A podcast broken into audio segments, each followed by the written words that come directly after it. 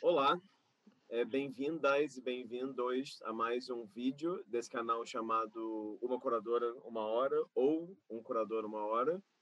Então, para explicar um pouquinho no que consiste esse canal, eles tratam de uma série de conversas com curadoras e curadores que trabalham no campo das artes visuais e suas relações com o Brasil. Ou seja, esse canal consiste em conversas com curadores e curadoras brasileiros né, que vivem no país, curadores estrangeiros que vivem no país há algum tempo também, e curadores nascidos aqui no Brasil que trabalham e vivem fora do país também. Esse canal também tenta sempre, assim, tem, um, tem uma, um desejo, digamos, de conter uma diversidade de depoimentos que diz respeito ao que as pessoas entendem como curadoria em artes visuais, uma diversidade também com os lugares identitários dos entrevistados e entrevistadas, uma diversidade regional e também geracional. Dito isso, temos aqui do outro lado da câmera uma presença muito ilustre. Eu queria agradecer o tempo, a disponibilidade dela, o interesse em participar desse projeto. E queria manter uma tradição milenar aqui é, nesse canal, que é pedir para ela se apresentar um pouquinho para a gente. Bom, então, olá, Rafael, eh, feliz em estar aqui participando desse projeto que eu tenho acompanhado e que enfim, do meu ponto de vista, é algo bastante enriquecedor, essas histórias de vida, ver as pessoas, poder discutir curadoria a partir da percepção dos curadores, essa diversidade que o projeto traz. Né? Tu pede que eu me apresente, então, sou Ana Albani de Carvalho, uh, nasci, vivo e trabalho em Porto Alegre, a partir de Porto Alegre, Rio Grande do Sul, onde construí minha trajetória, muito ligada à Universidade Federal do Rio Grande do Sul, e também ligada a esses, a, a esses temas, a estes assuntos de pesquisas sobre espaço, questões políticas, questões sociais, muito com olhar para a arte dos anos 70, década de 70 que eu vivi já como, enfim, adolescente, não, é? não, não, não frequentava ah, podia ver e olhar exposições, mas não tinha ainda uma atuação no campo, não é? Essa atuação no campo da arte e da cultura vai começar ali pelos anos 80, então, de alguma maneira, eu entendo que eu pertenço a essa geração dos anos 80 como, como atuação artística e cultural. O que mais que eu poderia dizer para me apresentar, além de dizer que sou professora, pesquisadora e, claro, é o motivo do meu convite aqui também pesquiso penso, reflito e procuro produzir nesse campo da curadoria. Bom, atualmente um projeto que muito me anima e que foi criado e gestado junto com colegas aqui do, do, do Instituto de Artes da URGS, que é a especialização em práticas curatoriais. Né? E se eu for incluir mais alguma coisa nessa minha apresentação, além de dizer que eu sou Mariana com ascendente em peixes, e que gosto também de, de falar de astrologia, que nós estamos gravando essa, essa entrevista no grande dia da conjunção exata entre Júpiter e Saturno em Aquário, né? uma coisa super aquariana essa nossa conversa, que ela vai se expandir por essa, essa via, essa mídia do, do, do digital, do online, e que a gente fala para o mundo sem saber exatamente qual é o mundo que nos escuta, mas que a gente espera uma acolhida desse mundo. Eu acho que essa é a, é a chave. Né? Eu acho que o resto a gente vai falando durante a entrevista. E a conversa, né? mais uma conversa do que. Ana, maravilha. Outra... Ótima, ótima apresentação. Enfim, obrigado pelo tempo, pelo interesse por isso tudo. Queria, então, nesse dia tão astrologicamente especial, digamos assim, queria é, manter uma outra tradição aqui, que é fazer uma pergunta para onde eu sempre começo e perguntar um pouquinho como é que era a sua relação com as artes em sentido amplo na sua infância e adolescência, né? Porque você é muito jovem, se entendi corretamente, né? Opta por estudar artes plásticas na Universidade Federal do Rio Grande do Sul. Então, eu queria entender um pouco como é que foi a sua vida, como era a sua vida pré-universitária, né? Assim, como é que você se deu essa relação com o campo das artes te levou ao interesse de estudar isso na, na universidade? Olha, Bom, uh, vai aparecer aí na minha apresentação a minha data de nascimento, não é? Eu nasci no ano da legalidade, no longínquo ano de, de 1961, Toda a minha infância, toda a minha formação, escola primária, secundário, a própria universidade são feitas no período da ditadura militar. Né? Essa, essa é, a, é, a, é a história da, da minha geração, não é? De, de, da minha geração. E eu venho de uma família operária, na qual uh, estudar era um grande valor, era a forma de, de conhecer o mundo, de ascensão social. Eu sou a filha mais velha de, de uma família, enfim, da classe operária. E eu sempre gostei, era uma questão, enfim, minha. Eu era uma menina uh, que gostava de, de, ler e de desenhar. Eu tinha, enfim, não sei porquê. Uh, minha mãe era costureira, tinha essa questão de daquelas linhas, daquelas agulhas, aquela, aqueles fios coloridos. Ela também trabalhava como secretária de um médico que tinha uma coleção de arte, eh, era um grande colecionador de arte uh, brasileira dos anos 60 e 70, e ela me levava, eu não sei, eu faço essa leitura assim a posteriori, né? e ela me levava junto com ela para esse consultório onde estavam muitas obras dos anos 60, eu e para ficar quietinha, não é? Uh, já que eu, ela me levava junto com ela alguns dias, ela me levava com os meus caderninhos e as minhas caixas de lápis de cor, e eu ficava lá fazendo as pinturas e os desenhos. E isso foi me dando muito esse, esse gosto, essa vontade, e de alguma maneira as pessoas também incentivavam e achavam, enfim, bonito aquilo. E eu fui crescendo com essa ideia, e é engraçado, mas eu sempre tive na minha cabeça que eu queria ser artista e que eu queria ser pintora, o que era uma coisa muito estranha é, para alguém, enfim, da classe operária que era sempre o que me diziam, né? Ah, mas e por que você não estuda arquitetura? Por que você não estuda isso? Por que não estuda aquilo? Né? Você vai morrer de fome, minha filha, estudando arte, né? Isso não vai funcionar para você. E eu não, não me tocava muito com essa questão, era algo que eu fui seguindo. E aí, quando eu tinha mais ou menos uns 14, 15 anos, já existia aqui em Porto Alegre o Atelier Livre, que vem exatamente o Atelier Livre vem dos anos 60. Quando eu fiz aí 15 anos, eu procurei, então, me procurei o Ateliê Livre para começar a estudar arte lá, desenho lá. Não? É? Eu estava saindo do, do, do, do que hoje a gente chama Hoje mudou um pouco os nomes, não é? Aquilo seria o ginásio, seria hoje, eu acho que a sétima, oitava série, eu estava indo para o ensino médio. E aí eu me inscrevi no, no Ateliê Livre para começar a estudar de uma maneira mais sistemática, assim, desenho. Comecei, então, tinham vários professores ali, o Kleb Soria, o... outros, não é? Do... Enfim, Cláudio Martins Costa, professores de desenho, gravura, e eu escolhi desenho.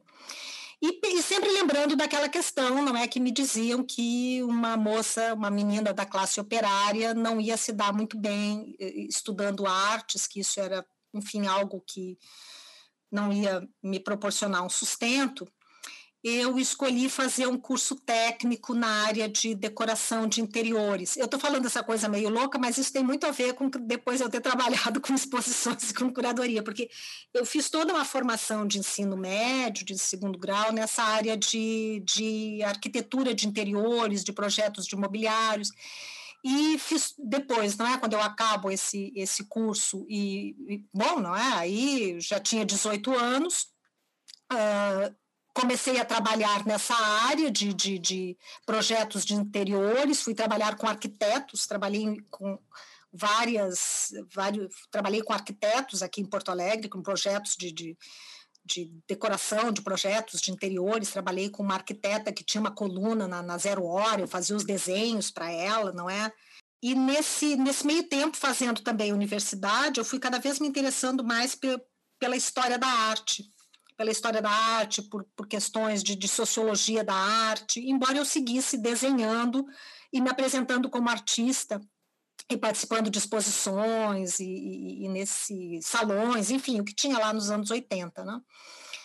Uh, e recebi convite para começar a dar aulas de história do mobiliário e de história do mobiliário, não é? E também de expressão gráfica, numa escola que uh, trabalhava, lecionava, dava cursos para estudantes de arquitetura, era uma escola destinada, não é, que formava nessa área de, de, de projetos de, de, de, interiores e de expressão gráfica. Então, eu trabalhava em escritórios de arquitetura, dava aulas de, de, história do mobiliário e de expressão gráfica. Né? Basicamente, meus alunos eram arquitetos.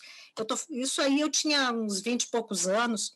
Foi quando eu comecei a a dar aulas, dar cursos de história da arte, histórias do mobiliário, e a trabalhar com, com esses projetos de, de, de construção de mobiliário. De, de... Isso foi me dando assim esse, esse olhar, esse interesse por essa montagem, o espaço, não é? E que, claro, por enquanto ainda eu estava na universidade e na minha cabeça, assim, para mim, eu uh, ia usar isso como uma forma de sustentação e ia seguir a minha vida como artista. Né? Essa era a ideia que eu tinha até concluir a, a, a, o curso de artes plásticas no Instituto de Artes da URGS em 85, que é quando eu me formei, não é? A minha ideia era essa, eu seria, eu era, eu seria, eu queria ser artista. Você começa o mestrado em 91, não é? Eu queria entender um pouco é. como é que foi a sua atuação nesse período aí, entre 85 e 91, e o que, que te levou também a esse interesse por estudar o nervo óptico, né? Pois, é, é, então, é, essa é essa uma, uma questão que sempre, uma palavra-chave, né? um, um, tema, um assunto que lá no, no, no desde a minha graduação, no, na, o bacharelado em, em, em artes plásticas, chamava-se artes plásticas na época. Bacharelado eu tinha um professor, o professor era o Carlos Pasquetti. Bom, tive muitos professores, não é? No, no, no, Instituto de Artes, professores que foram importantes na minha trajetória, professores como Armindo Trevisan, na, na área de História da Arte. E o, e o Pasquetti, o Carlos Pasquetti foi, um, além né, de um artista, ele foi uma figura muito importante para a nossa geração, né? para a minha geração, a geração do, desses artistas que ingressaram e atuaram no, no, Instituto, a partir do Instituto de Artes nos anos 80, início dos 90, ele marcou muito essa, essa geração. E, enfim, esse, esse era um ponto, não é? E começou, na, naquele momento estavam começando os projetos de graduação, a gente tinha, porque até então você fazia o curso, e você fazia aquele número X de disciplinas e, enfim, você se formava. Você concluía, fazia lá sua exposição de final de curso, mas estava sendo implantado um ano antes da minha, de eu concluir o curso o, o, projeto de graduação e você tinha que ter um tema, uma questão, não é, desenvolver. E já há tempo eu fazia, uns dois anos antes, eu comecei a fazer grupos de estudos com a professora Mônica Zelinski. Ela não licionava ainda no Instituto de Artes, mas ela tinha um grupo de estudos na, na sua casa e trabalhávamos, discutíamos a filosofia da arte, Merleau-Ponty, enfim, né? era muito interessante, nos reuníamos e debatíamos. Essa é uma questão interessante naquele tempo, porque um tempo sem internet, né? Um tempo sem... É, nós tínhamos muito essa questão do, dos grupos de estudos. Nós formávamos grupos de estudos para trabalhar e discutir livros e, e, temas e complementar. Eu me lembro de um grupo que organizamos junto com outras colegas que hoje são não é, artistas e, e colegas e professores no Instituto de Artes, a, a Elida Tessler, a Maristela Salvatore e outros colegas também, e que eram nós queríamos assim complementar os nossos conhecimentos de história da arte e montamos um grupo para estudar naquela época, não é, o, o História Social da Arte e da Literatura do Hauser que era né, para conhecer exatamente essa outra versão da história da arte, até porque nós tínhamos, vamos tirar né, o professor Armindo Trevisan, que era uma referência, mas era uma história muito positivista e uma história da arte que acabava ali nos anos 50, não, não vinha, não chegava mais, mais, e essa é uma questão. A nossa história da arte, que estudávamos no, no, Instituto de Artes, ela não chegava na contemporaneidade, na nossa contemporaneidade. Ela, ela pouco falava dos anos 60 e 70. Não?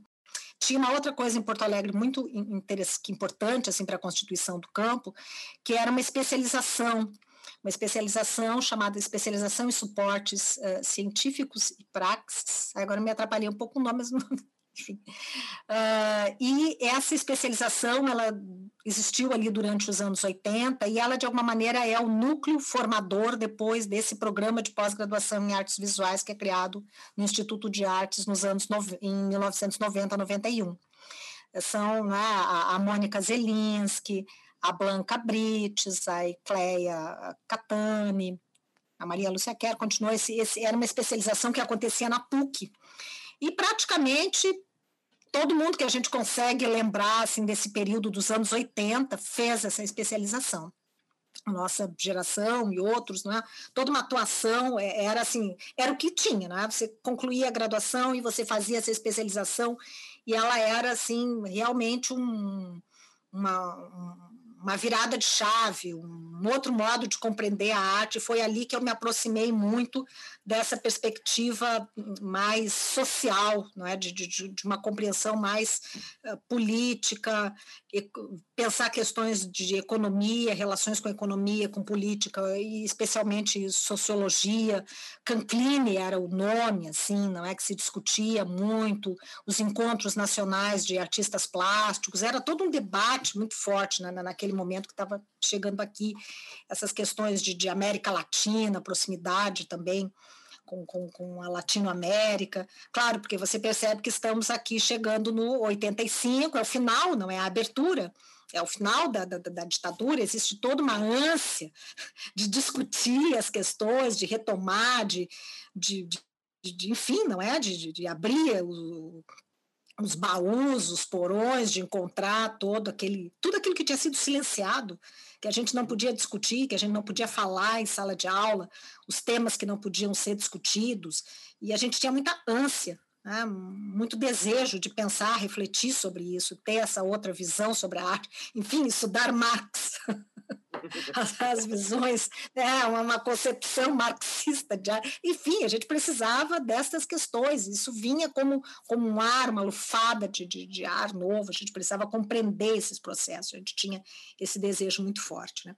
Então, essa especialização é esse momento, e a, a turma que eu fiz, né, que, que acaba ali em 89, foi a última turma, esse curso terminou ali na, na PUC por motivos uh, variados ali, que agora não seria o caso de descrevê-los.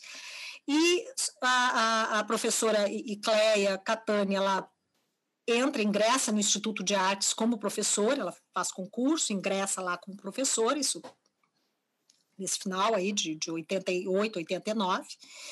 E a partir daí começa então esse processo de estruturação do programa de pós-graduação em artes visuais e claro, não é nós que éramos ali da última turma, não é? A gente conversava, ela própria dizia, ah, nós estamos esperando, não é? que que tenha, não é? Esse pessoal se engaje no projeto tal e bom, enfim, uh, nos inscrevemos e começamos e ali dentro do, do curso Uh, quando eu cheguei no, no, mestrado, eu tinha esse, esse interesse por uma palavra-chave que sempre me acompanhou, que é a palavra espaço. Questões relativas ao espaço, tema do espaço, uh, essa questão do espaço, de uma maneira ou de outra, nas suas mais variadas, seus desdobramentos e vertentes, aspectos filosóficos da, da, do conceito de espaço, as definições de espaço, tempo. E, e, quando eu me apresentava como artista, quando eu desenhava, essa, essas questões de representação do espaço, de explorar uh, jogos entre diferentes percepções, grafismos, desenhos, alguns jogos entre fotografia e planos e planaridades, enfim, a questão poética do espaço era muito presente no meu desenho e também o, o, tema do labirinto, que era um tema que, que também, me, me, dentro do espaço, essa questão do labirinto, já que para mim esse tema também era um tema poético, muito forte, enfim, pelo meu, pela, pelo meu interesse, assim, por, pela leitura de Borges, né, eu, minha, minha juventude, assim, está muito marcada pela leitura desses autores latino-americanos, vários leitores latino-americanos, mas da leitura de Borges em, em, especial. E, em especial, esses temas relacionados ao labirinto, que era algo que, que, que me atraía muito, né? Esse, essa coisa do caos, da ordem, do, do quanto há de ordem no caos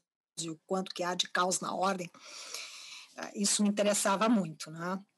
E, enfim, então eu entrei com essa questão do espaço, pesquisar algo relativo a espaço, fui, e aí foi discutindo isso, discutindo. E eu me lembro ainda de uma, de uma reunião com a minha orientadora, que era a professora Ecleia Catani, lembrando da, da, das questões do Carlos Pasquete, nós fomos chegando no, nessa, nessa questão do, de uma pergunta que eu tinha. Assim, eu digo, pois é, mas quando é? Porque naquela época tinha uma questão que se discutia aqui, no Brasil de modo geral, né? Mas aqui no Rio Grande do Sul isso era mais forte, né? era, era uma coisa mais pesada, assim, né? que era quando que, bom, então tem o modernismo, tem a, a, abertura ali a partir de Rio e São Paulo, há uma perspectiva moderna de arte, tem uma questão contemporânea, Hélio Sica, uh, concretismo, neoconcretismo, enfim, não é uma concepção contemporânea de arte. E se discutia naquela época, uma coisa que hoje, assim, enfim, nem se, nem se concebe muito, que era uma ideia de, enfim, que aqui no Sul havia todo um, havia um conservadorismo, vamos dizer assim, no campo estético e no campo da arte, e que aqui essa abertura para práticas, procedimentos, poéticas, contemporâneas, ou seja, que iam enfatizar muito mais o processo do que o produto, que isso teria se dado tardiamente. Teria ah, ocorrido assim em retardo em relação a, a, a esses centros como São Paulo e Rio de Janeiro. E também tinham algumas discussões sobre uh, esse surgimento de um mercado de arte, muitas galerias de arte, afinal, o que, que isso realmente significava ali nos anos 60 e 70, que também era uma coisa meio nebulosa, já que os anos 80 são marcados né, por uma, uma virada de chave nessa questão do mercado de arte, a figura do jovem artista, enfim, né, é um outro momento do mercado de arte dos anos 80, diferente dos 60 e 70. Então, a minha pergunta era essa, afinal, né, quando que aqui aqui no Rio Grande do Sul, vamos dizer, Porto Alegre, né, capital. Quando que acontece essa virada? Quando é que aqui tem esse, é, essa abertura para uma concepção uh, contemporânea de arte? E que tipo de embate, que tipo de discussão, que tipo de conflito, que tipo de tensão uh, vai acontecer entre os artistas ligados mais a uma geração acadêmica, a uma outra geração mais fincada, alicerçada numa concepção moderna de arte, não é? Ou seja, pintura, escultura, esse domínio da forma, essa geração ligada ao, ao, ao clube de gravura, enfim, tá? Vasco Prado, Stock, Ribeira Camargo, enfim, essa primeira geração que se abre para uma concepção modernista. E quando que vai ter essa virada para uma concepção mais contemporânea de arte, vai investir então em arte ambiental, proposições, fotografia, muito uso da fotografia. E, e, essa foi a minha pergunta. E dessa pergunta é que eu cheguei ao, ao nervo óptico, que estava ali do meu lado, mas que até naquele momento, naquele período ali já, início dos anos 90, final dos anos 80, embora estivesse na memória de algumas pessoas, não havia nada escrito, formalizado, sistematizado, nem sobre o grupo nervo óptico. Os artistas estavam todos ali, lindos, lépidos e faceiros, mas não tinha nada sistematizado ou escrito assim de maneira mais sistemática, consistente. E também, bom, a partir daí vou fazer entrevistas, vou procurar, né, vou procurar a Vera Chaves Barcelos, a, a, o meu contato com a Vera, que eu considero assim também uma figura muito importante para minha construção intelectual e para minha trajetória trajetória eu vou dizer no, no, campo da arte profissional mas eu com o tempo eu fui me dando conta o quanto eu aprendi com ela né, com essa longa convivência porque nós estabelecemos eu e Vera um contato, eu e Vera Chaves, né, um, contato ali em, em 90, 91, ela ficou de posse dos, dos arquivos, tanto do Nervo Óptico quanto do, do, do grupo do, do, Centro Cultural Alternativo Espaço Enioque, é vinculado também ao, ao, depois, não é? É um outro momento, mas enfim, tinha um arquivo documental fantástico que ela tinha seguido com, com esse material. E desde então nós estabelecemos um, um diálogo, uma conversa ao longo de todos esses anos. E que foi algo realmente assim muito marcante, se eu for pensar, inclusive no modo como eu comecei a trabalhar com exposições, o cuidado a uma série de aspectos uh, da montagem, da, da, da, concepção de um projeto de exposição, já que Vera, Vera e o, o grupo Nervótico tinha isso muito muito forte, não é? Eles pensavam não apenas os seus trabalhos, mas a forma de apresentá-los, as exposições, como a, o material de divulgação, tudo, não é? Mas a Vera, em especial, ela sempre cuidou de cada suspiro das suas montagens, das suas exposições.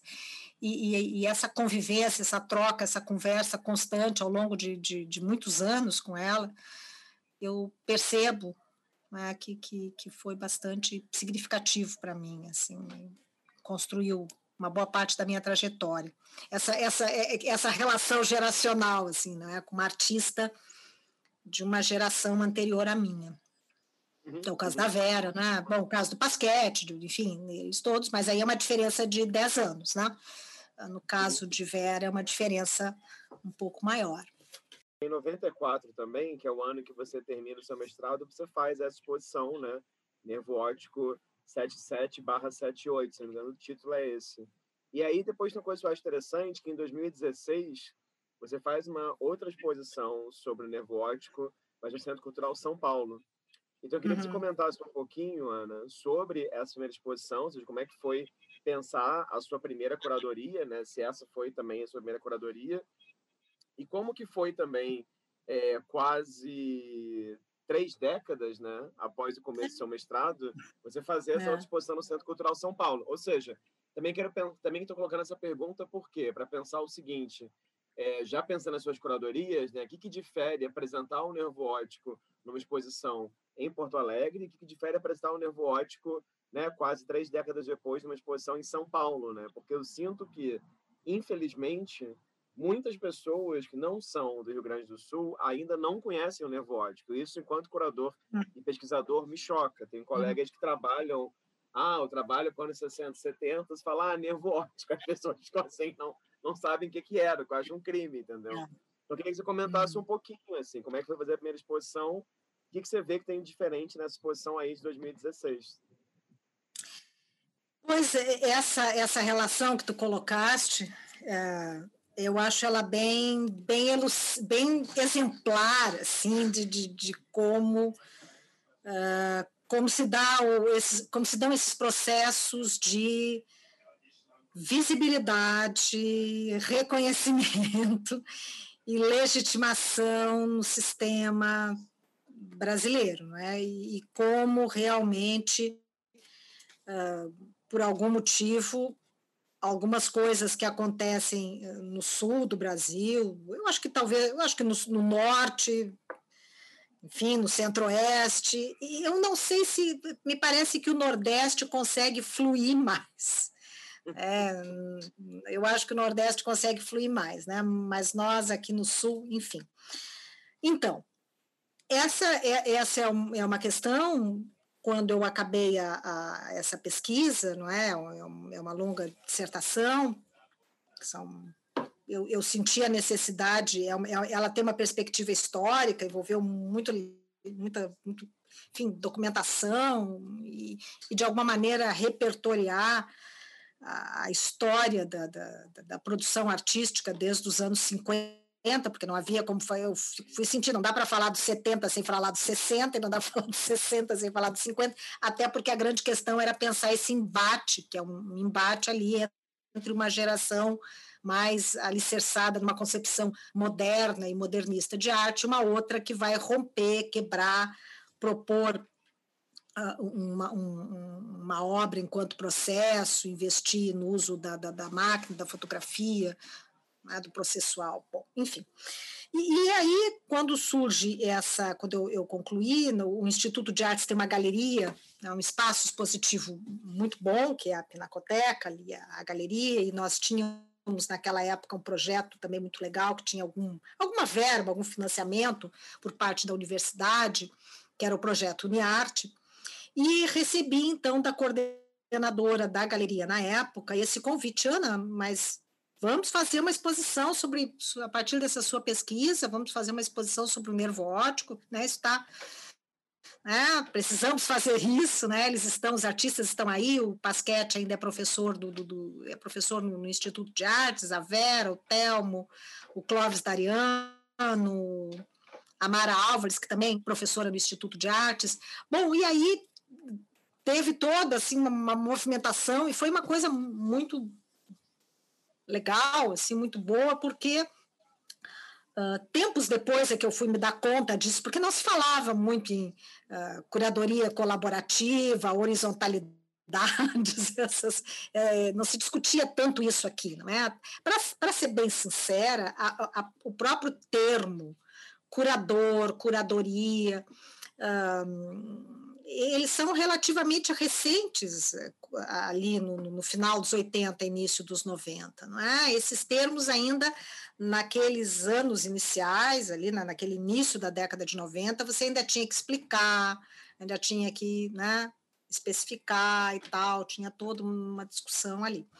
Então, montar aquela exposição a, foi um processo muito interessante, porque mais do que fazer uma curadoria naquele sentido, assim, do curador, autor da exposição, foi muito retomar, de alguma maneira, o espírito do, do grupo nervo óptico e voltar a ter uma série de encontros, conversas, uh, nos encontrarmos lá no, no ateliê do, do, do, do Dariano, uh, buscar materiais, buscar ver trabalhos da época, mas também eh, não simplesmente uma coisa cristalizada, não é que fossem uh, peças mais museológicas, mas uh, trabalhos que pudessem ser refeitos, porque como muita coisa é fotografia a partir do negativo, então podiam ser impressos, montados. O único que não estava morando em Porto Alegre morava estava em Santa Catarina e não, não conseguiu vir para cá, para a exposição, que era o Carlos Asp. Então, a, o trabalho do Asp a gente conseguiu a partir de obras que a Vera tinha em acervo e também de obras que estavam no acervo do Marques e alguma coisa na própria Pinacoteca do Instituto de Artes. Mas todos os outros, nós praticamente uh, nos mudamos ali para dentro da, da, da, galeria da, da do, do IA, e fomos montando, construindo e conversando, discutindo e apresentando a exposição, também a ideia de fazer um, um catálogo que fosse um, um, folder legal, assim, que tivesse um texto que apresentasse. E uma outra questão que a partir daí eu comecei a fazer também, quase como, né, enfim, um procedimento que foi ao longo de anos, que era participar de eventos, escrever artigos. E, a minha pergunta geralmente era essa, porque sempre era, tinha essa coisa do, do nervo óptico e do espaço NO, e de confundir os dois grupos. E eu sempre, e eu às vezes comentava, tá, mas você confunde eh, grupo concretismo com neoconcretismo? Você acha né, normal confundir concretismo com neoconcretismo, ninguém confunde, né? a pessoa ficaria vexada, né, sendo alguém do campo da arte, professor universitário, alguma coisa assim, de confundir né, concretismo com neoconcretismo, é diferente. Claro, eu estou fazendo uma comparação meio, não, tem nada, mas enfim. Eu digo, então não confundo uma coisa com a outra, são completamente, são muito diferentes, embora tenha a figura de Vera Chaves, uh, nos dois, mas você pode ter essa mistura tal.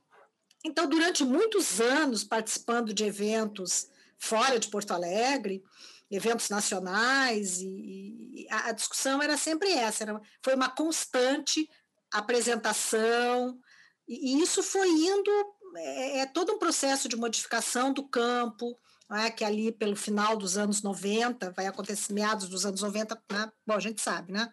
As leis de incentivo à cultura, o surgimento de vários espaços culturais, a Bienal do Mercosul, vai acontecer em Porto Alegre, uh, o Santander Espaço Cultural, espaços privados privados, né, essas, esses espaços culturais associados a bancos. Enfim, vai ter toda uma modificação no, no, no, circuito ali de arte que vai favorecer também essa, essa troca maior, não é? Uh, muitos curadores, uh, principalmente curadores uh, que atuam a partir de São Paulo e Rio de Janeiro, passam a vir a Porto Alegre, passam a ter contato mais próximo com, com essa produção e com os artistas dessa geração enfim, mais adiante um pouco, a, a, Vera vai criar a Fundação Vera Chaves Barcelos, que já é meados dos anos 2000, né, 2005. Mas, enfim, tudo isso vai favorecendo e vai reiterando. Né? Bom, a própria, a, o próprio programa de, de, de, de pós-graduação em artes visuais, que vai, não é? Enfim, são anos.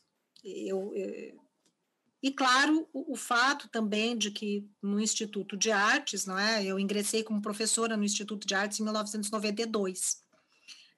E primeiro como professora substituta e depois em 90 e logo depois que concluí o mestrado, eu fiz concurso, enfim, entrei como professora efetiva e claro, não é? Eu trabalhava com esses temas, com essas questões e, e trabalhava bastante com disciplinas de, de, enfim, metodologia da pesquisa. Então é, teve um, um trabalho longo de, de, de, apresentar, de discutir, de, de, de, se eu for fazer a conta dos artigos e, e das falas sobre esses grupos, e realmente foram 20 anos 20 anos para que ah, junto com todo, claro, eu, eu, não considero que, que, que, que, foi só uma que a pesquisa tenha feito isso, mas ah, batendo nessa tecla, não é, de alguma maneira, e, e, apresentando e discutindo, e também, claro, o trabalho dos artistas, as exposições dos quais participaram, as participações tanto do, da Vera, do, do, do, do Dariano, do Telmo Lanes, da Mara, até porque alguns temas foram se tornando reiterados, mas quando, uh, quando surge a possibilidade dessa exposição em São Paulo, que era o, o Márcio Harum estava à frente do Centro Cultural São Paulo, e exatamente ele já conhecia a Vera, já tinha estado por aqui, ele faz esse convite para que uh, estava se comemorando os 40 anos do Nervótico, era isso? 40 anos do né, 16, 76, 16, do manifesto. Já tinha tido livro, pequeno livro publicado pela Funarte, já tinham tido outras questões, ele conhecia, então ele faz esse convite para apresentar a exposição lá em São Paulo. E bom, aí foi um, é um momento completamente diferente, momento outro, não é? O projeto é abraçado aí já pela Fundação Vera Chaves Barcelos, tem uma estrutura completamente diferente, parceria com, com, com a Bolsa de Arte também, que dá algum um suporte para o transporte de obras do próprio Centro Cultural São Paulo. E realmente, assim, é, se percebe como algumas coisas, como leva tempo, como pode ser demorado, como com, e eu, é, é por isso que né, a gente vive esse momento e, e, a gente pensa tanto na questão da, da universidade, dos programas de pós-graduação, das instituições, dos museus, dos acervos, das coleções, da possibilidade de, de ter eh, publicações de arte, como é, como é um processo lento, leva uma geração, levou uma geração. Hoje eu tenho alunos, vários alunos já, uh, meus alunos e de meus colegas que fazem pesquisas, estudos, sobre aspectos destes grupos, né, do nervo óptico, do espaço NO, vários. Mas, assim, 20 anos, é uma geração. Então, demora, precisa investimento. Por isso que é tão doloroso, assim, a gente assistir o que a gente está assistindo agora, não é? Principalmente do, dos cortes, uh, do, da, da, falta de incentivo à, à, à produção de, de, conhecimento, especialmente na área de, de humanas, de modo geral, de, de, ciências sociais, mas especial do, do conhecimento da produção né, na, na, na pós-graduação e na graduação nas áreas de artes, porque realmente é algo que é muito difícil ser feito de outra forma e que é muito demorado de fazer e muito rápido de desfazer, né, de você não ter mais bolsas de pesquisa, enfim, não é? Isso ser difícil você poder trocar, levar, porque você uma, uma exposição é um projeto caro, não é? Você levar uma exposição você assim, né? E contrário, porque assim nós estamos no sul, nós estamos é, é contrário à lei da gravidade, a gente tem que subir, né? Então levar, a gente é, você tem que subir, você tem que ir para o norte. É, eu, eu, assim, um artista que marcou muito a minha geração ah, um disco assim que eu sabia de cor, eu sei decora ainda, assim, né? não vou cantar aqui porque eu não quero espantar a audiência, mas é, é, é o disco Alucinação de, de, do, do Belchior, de 1976, e, e agora não vou lembrar exatamente, mas ele fala, né? Como é que é? Tudo que pesa no norte pela lei da gravidade cai no sul. Só que o sul do, do, do, Nordeste, do Norte do Brasil, o Sul é Rio, não é? O Rio é São Paulo, é, o Sul é Rio e São Paulo. E nós estamos no mais no Sul do Sul, né? nós estamos lá, lá naquela ponta, né? Aqui nessa ponta, nesse lugar. Agora não está frio, não, mas nós estamos nessa ponta. Ana, Insular. É... Eu sempre falo, como, como romper, como atravessar o Mampituba, né? Como é que você atravessa o Mampituba? O Mampituba é o rio que faz fronteira aqui do Rio Grande do Sul com Santa Catarina, né? Eu digo, como é que você passa dali para cima? Como é que você se articula? Eu acho que as gerações mais recentes fazem isso melhor. Ana, é, daí, não, foi muito bom ouvir esse seu relato e, e claro, já comentou aí da sua entrada na URGS, eu vou tocar nesse assunto com educação depois, eu acho, não agora. E entre 99 e 2005 você faz esse doutorado que gira muito em torno da ideia de instalação também, mas eu acho que a gente pode falar um pouquinho depois sobre isso. Eu queria, na verdade, nessa conversa, focar em dois projetos que você faz no Margs, um em 2001 e um em 2003. Os de 2001 em torno de uma coleção, e eu admito que anotei aqui o nome da coleção e a minha letra é horrorosa quando eu escrevo à mão, cada vez pior mas é coleção Krishnik. Fala aí o nome da coleção, por favor. É, Kniznik, Ruben Kniznik. Obrigado. Obrigado, Krishnik. Queria que você comentasse um pouco sobre essa exposição e também sobre uma exposição. Eu tenho um livro aqui, ele já me foi muito importante algumas vezes, que é a hum. exposição que você faz sobre o Pedro Skosteg. E, ah, uhum. e acho que aí também me parece ter um caráter assim não sei se inaugural, né, mas me parece também que dá continuidade a esse seu interesse por essa geração 60, 70, enfim, uhum. tenho tido contato recentemente com a Solange Costeg, e ela ah. é uma ah. pessoa também que respeita muito o seu livro e a sua pesquisa e a exposição. Então, eu queria que você falasse um pouquinho uhum. sobre esses dois projetos, né? Como é que foi, enfim, uhum. fazê-los. Bom, a exposição uh, da coleção de arte contemporânea Liba, né? Liba é a esposa do Dr. Ruben Kniznik. Uh, foi um, um, destes presentes do destino né? que a gente recebe na vida, né? que a vida faz assim um tipo de círculo. uh, nessa época,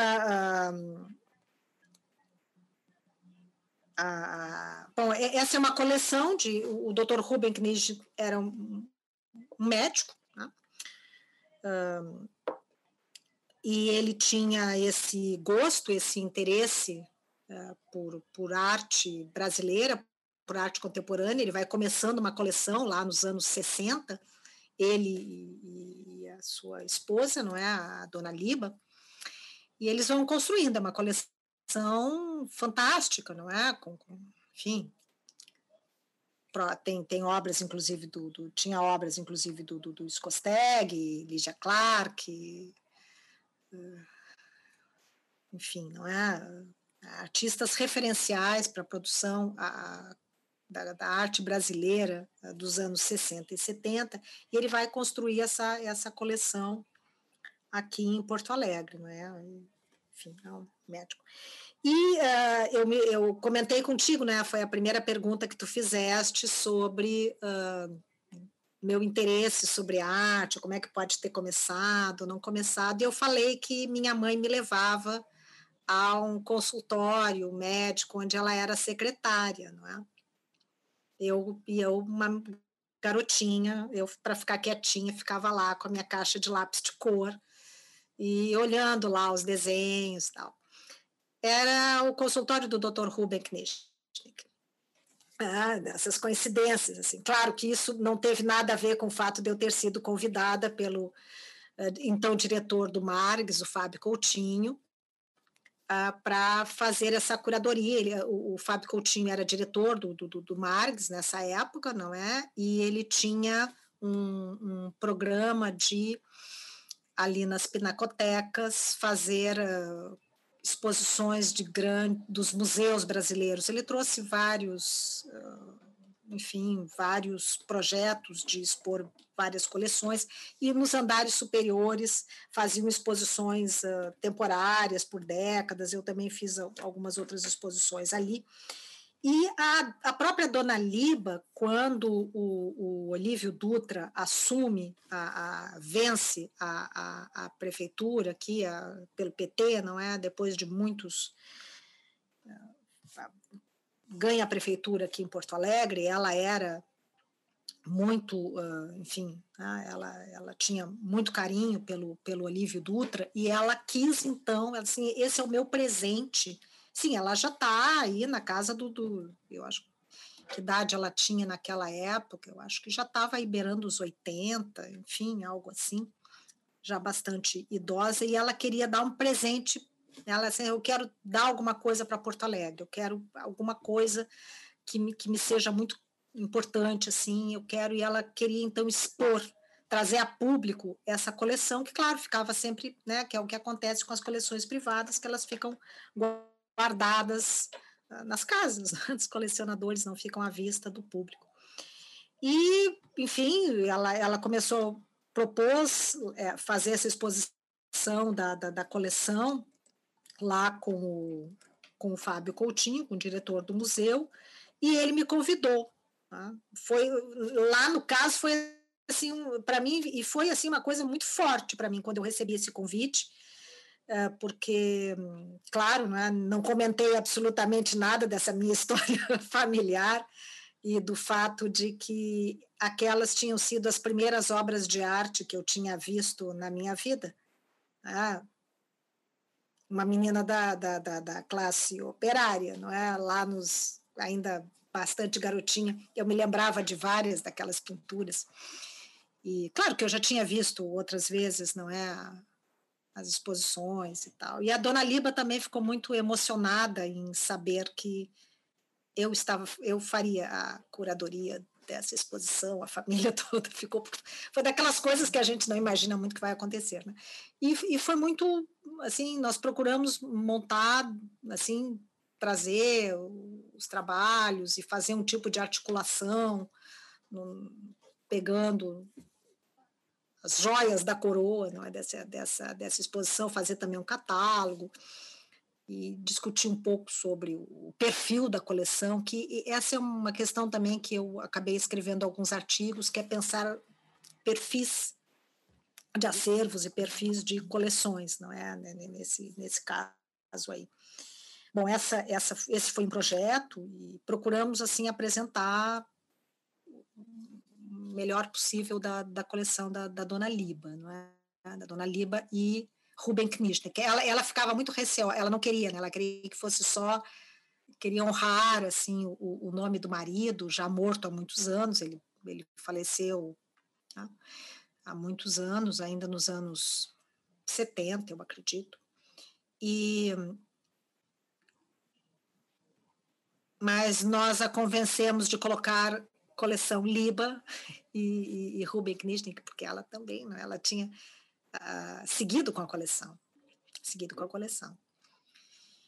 E no caso do projeto do Scosteg, também foi uma dessas questões uh, muito curiosas, porque esse projeto surgiu a, a, partir de uma grande amiga minha, que fez junto comigo tanto a especialização em, em lá aquela especialização da PUC quanto a primeira turma do mestrado em artes visuais a Suzana Gastal e ela via né, ela era não só jornalista mas trabalhava na Secretaria Municipal de Cultura e editava uma revista chamada uh, Ponto e Vírgula, na, na, na, Secretaria Municipal de Cultura, e ela via, por funções eh, de um, de um trabalho, na época da especialização, eh, encontrado a, a viúva do Scostec e descoberto, assim, que a produção inteira do Scostec estava lá dentro do apartamento é? porque a, a esposa uh, do, do, do, do, do Scosteg, a família, enfim, eles tinham essa produção e tinha um projeto aqui da, da, da PUC, da Pontifícia Universidade Católica,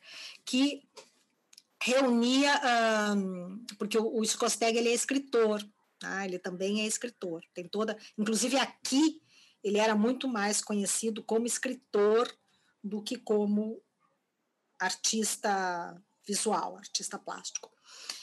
Então, essa era uma questão, a, o trabalho era uma coisa eh, louca, assim, porque muitos trabalhos uh, de grandes dimensões, objetos, formatos, e uma, uma característica do Scosteg também era que ele, ele, ele, ele, ele trabalhava com aquela coisa de objeto e fazendo umas conexões com poesia e com objeto, e ele ia, um trabalho ele às vezes destruía e construía outro, então também tinha isso, não é? Muitas coisas tinham se, de, sido desfeitas por ele mesmo, para construir um outro objeto. Mas tinha muitas coisas dentro da, da, tudo espalhado pelo apartamento e como ela tinha tido um, um programa de decoração na televisão, tinha maquetes do próprio apartamento, da, com, com montagens, as obras todas pequenininhas, em forma, uma coisa fantástica. Então, a, a, a, Suzana, tendo tido esse contato, Suzana Gastal, ela, ela montou um projeto, não é, como, como produtora, e me convidou para fazer a curadoria da exposição, já que eu tinha, né, eu trabalhava com, com, com os anos 60 e com os anos 70, era esse recorte, a parte de pesquisa em arte que ela tinha desenvolvido na pós não era desse recorte. E bom, e nós somos, éramos muito amigas, somos muito amigas, seguimos muito amigas até hoje, eu e Suzana. Então foi assim, essa, esse o sentido desse projeto e, e foi muito interessante também porque conseguimos uma sala no, no Marx também para desenvolver esse projeto. O projeto, a montagem especial, Tá? E, e, foi muito legal porque não tinha também muito recurso, mas tinha uma equipe ali do, do museu com o qual nós trabalhávamos, fomos escolhendo as cores de parede, pintando, aquele tipo de projeto em que você faz com, com os recursos que tem, com a equipe que tem, você mesmo mistura as tintas. Eu confesso que gosto bastante desse tipo de projeto, mas uh, faz, pinta, bota lá os trabalhos na parede, porque para mim sempre essa questão da montagem num projeto é fundamental, assim, curadoria, voltando à questão do espaço, né? Uhum. Para mim a curadoria é fundamentalmente a essa experiência, essa montagem, a experiência que alguém tem no espaço de exposição, isso é fundamental. Mais do que qualquer outra coisa. Claro, os textos de crítica, isso que aquilo, né? mas a montagem, né? para mim a curadoria, ela, essa é a especificidade da curadoria. Agora, já que você falou sobre isso do, da montagem do espaço, eu queria estabelecer uma relação aqui meio, meio doida, fazer um cruzamento de duas coisas suas, que eu acho que faz algum sentido. Eu queria que você comentasse um pouco sobre a sua tese. Na verdade, são três coisas. Eu queria que você falasse um pouquinho sobre a sua tese, que lida muito com essa ideia de instalação, né? Assim, claro que uhum me parece que também tem uma reflexão né, sobre como os artistas pensam o espaço, talvez a curadoria também possa e deva pensar o espaço, a expografia. E queria te perguntar como que é para você a experiência de escrever sobre isso, porque como você falou aí algumas vezes, e basta olhar o seu Lattes para ver também que tem uma produção textual enorme, né? Assim, muitos textos que dizem respeito a essa ideia de espaço e de curadoria também. Eu acho que é uma dificuldade também, né? Como é que você escreve sobre espaço, na verdade, nesse sentido, né? E aí queria cruzar isso com um projeto que você faz alguns anos depois, que é esse projeto no, que tem a ver com o acervo do MAC, Rio Grande do Sul, hum. que é o Medida do Gesto, né? Que eu acho que é muito uhum. bacana na medida que na medida, aquele trocadilho infame, né? Esse projeto é bacana na medida que você viajou com ele por diversas cidades também. E me parece, uhum. até pelo material que você me mandou, que sempre teve esse desafio de como repensar essa coleção em espaços tão diferentes. Então, quero dizer assim, uhum. que o que eu acho que é interessante é que você está aí entre uma reflexão escrita, entre uma pesquisa acadêmica que também tem um cunho, claro, pedagógico, né, de falar com os alunos e alunas sobre isso, e também o fazer um projeto como esse que te possibilita né, essa mão na massa, digamos assim. Então, eu queria que você falasse um pouquinho assim sobre essa triangulação e como é que você, enfim, uhum. como que uma coisa alimenta a outra, né? Uhum. Bom, quando quando eu ingressei no, no, doutorado, eu fiz o doutorado já um pouco mais tarde, proporcionalmente, assim, já que eu havia ingressado já como professora no, no, no Instituto de Artes, numa época em que ainda era possível isso, né, fazer concurso tendo título de mestrado, já que haviam poucos doutorados nas nossas áreas. E, bom, e também porque nesse meio tempo eh, eu, eu fiz as duas coisas, eu fiz o concurso e também junto com o concurso meu filho nasceu, então teve essa questão de, de, de ingresso no Instituto de Artes como, como professora e, e um filho recém-nascido, né? enfim, achei que era muita coisa fazer um doutorado junto né, com um bebê recém-nascido, sendo que essa eu vou voltar um pouquinho assim, porque eu ingressei no Instituto de Artes e eu assumi duas disciplinas imediatamente. Eu dei todas as disciplinas, porque quando você entra no, né, para fazer vassoura nova é que varre bem, né? Então eu lecionei todas as disciplinas teóricas que tínhamos no curso, mas duas disciplinas eu foquei. E essas disciplinas eram as disciplinas. Foi a, a, a, a, vaga na qual eu entrei, que eram as disciplinas de museografia. A museografia.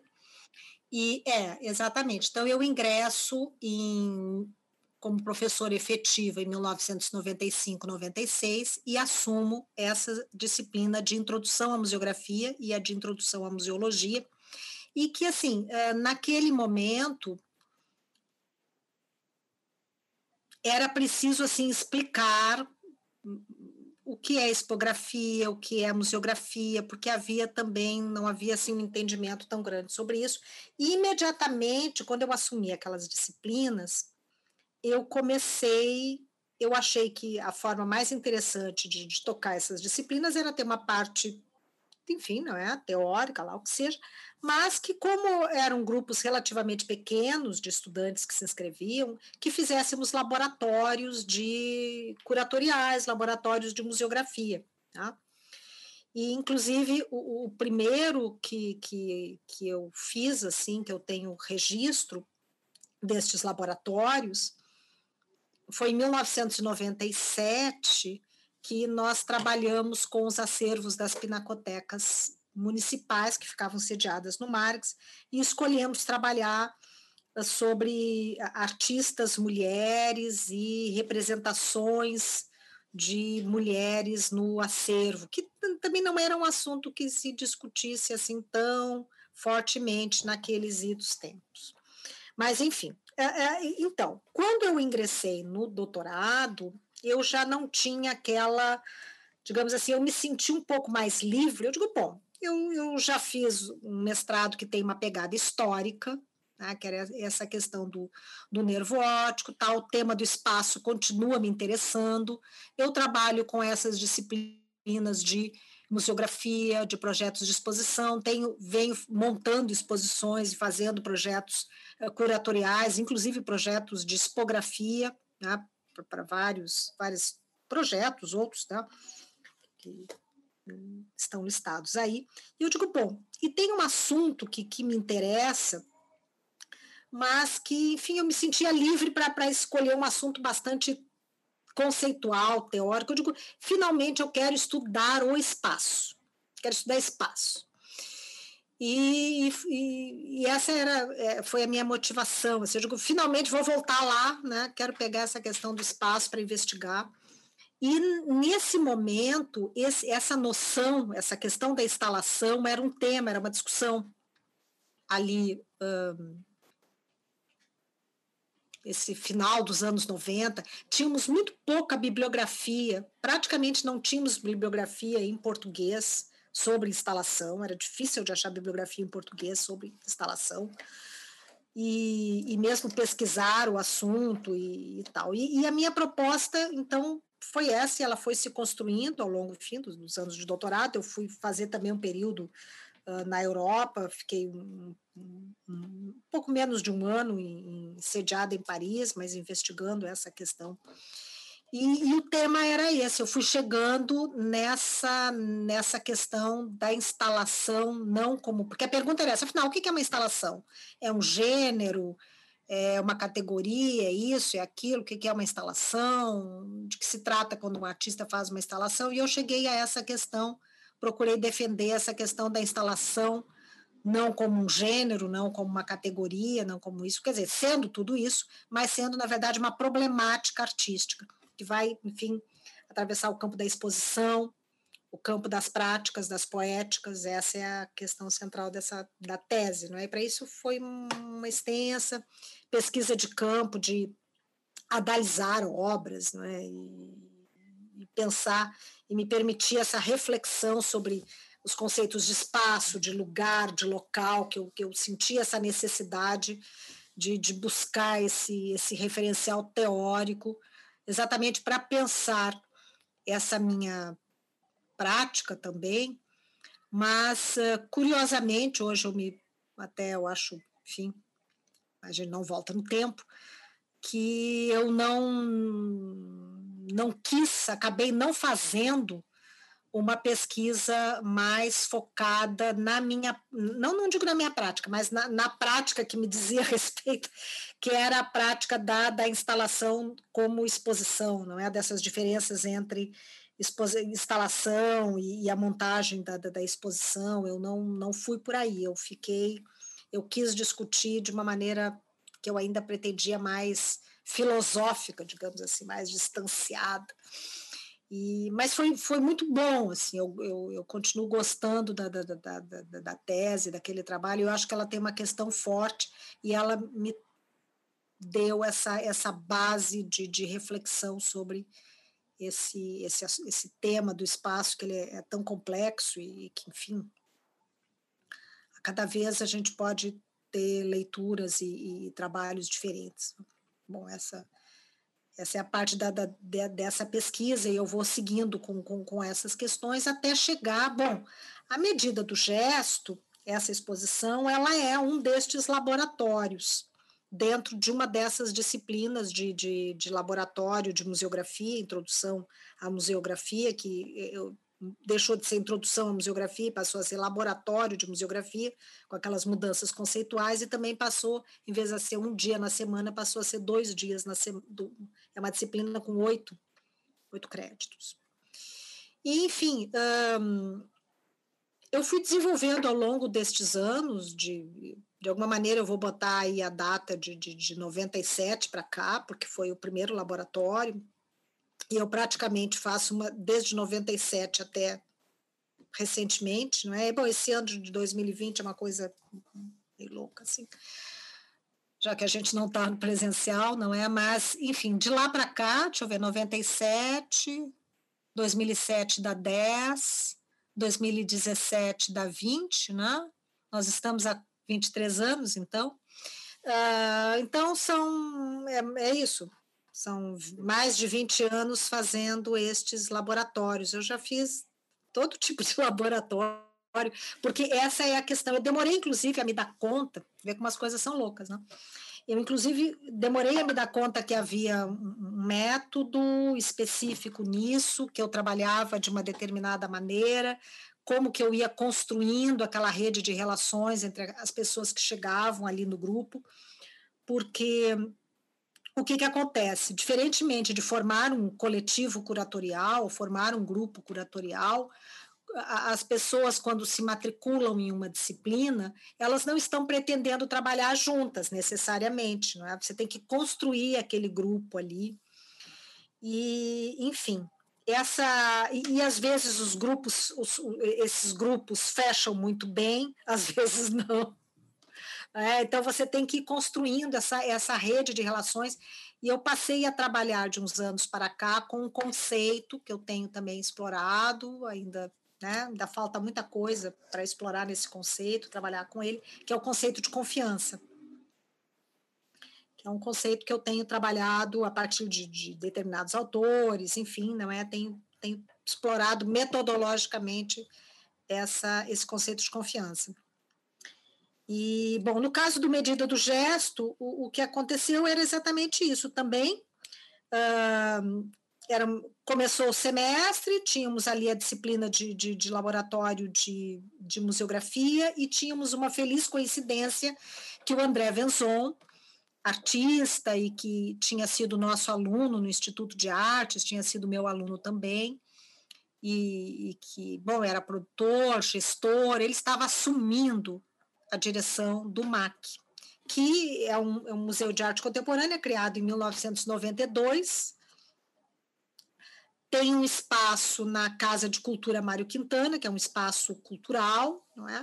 mas que assim, é uma sala de exposição, tem um acervo que é constituído ali no, no, no, no final dos 80, né? bom, é construído em 92, mas assim, quando o, o André assumiu o, o museu, era ele e mais uma técnica, e o acervo lá, e a sala de exposição, porque o MAC tinha enfrentado muitas situações bem complexas, uh, sempre em busca de uma sede, busca de condições de trabalho, de possibilidades de pesquisa daquele acervo, sempre né, correndo o risco de, de, de, enfim, não é, de, de, de, vários problemas em relação a esse acervo e principalmente as possibilidades dessa sede.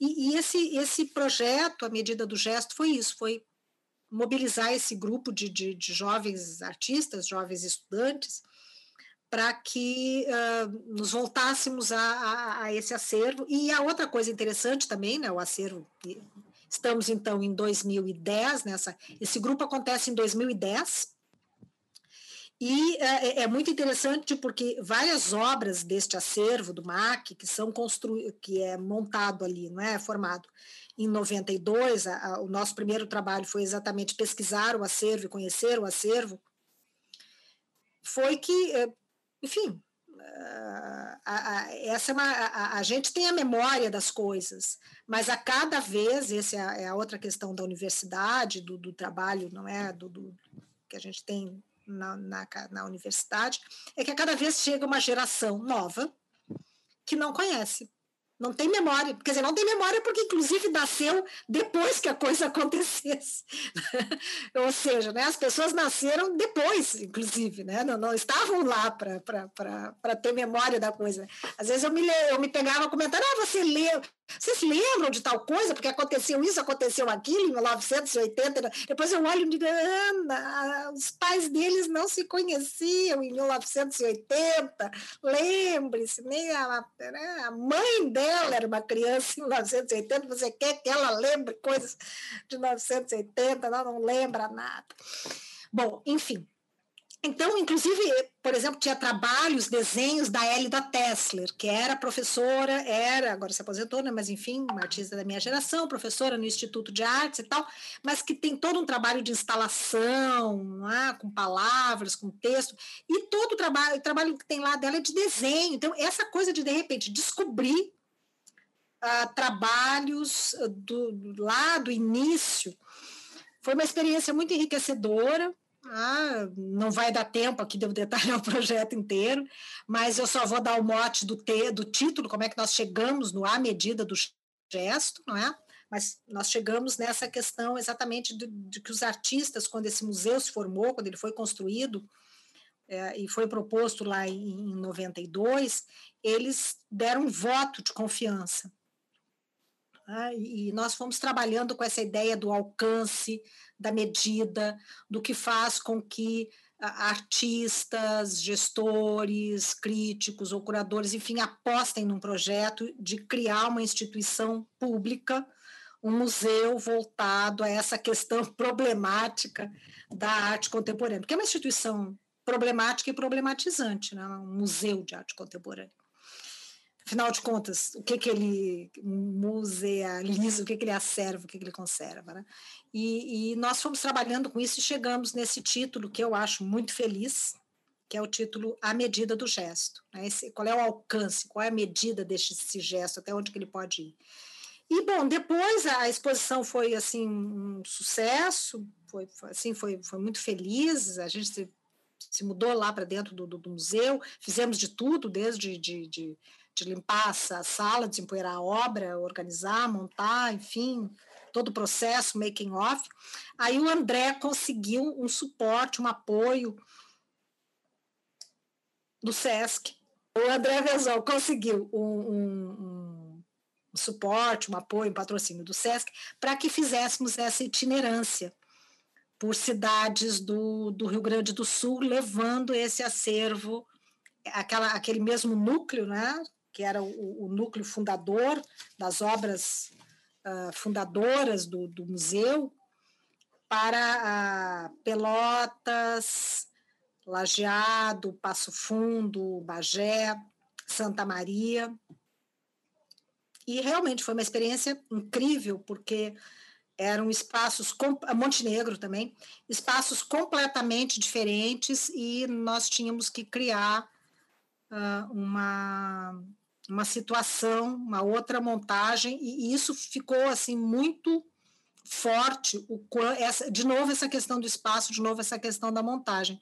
Ou seja, era uma, era uma exposição diferente a cada vez, não é? Ela tinha o mesmo título, ela tinha a, a, eram as mesmas obras, uma ou outra obra que às vezes não, não pôde ser levada aqui ou ali, porque, enfim, foi um bom tempo, não é? Durante esse projeto, foram, pegou dois anos, assim, mas era uma exposição diferente a cada vez, porque as articulações que tu fazia, o espaço, as possibilidades de montagem, essa articulação, qual é a obra que vai, não é? A primeira obra que o visitante vai bater o olho quando entra, quando ele se vira aqui, ele conecta com aquele outro trabalho ali, você faz conexões, porque essa é a, a riqueza da exposição e da montagem.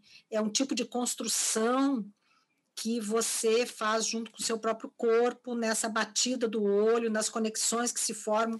É algo que o, o, texto tem uma outra lógica, o texto tem uma linearidade, o texto você tem que colocar uma palavra atrás da outra, você tem que construir o, o argumento, você tem que justificar.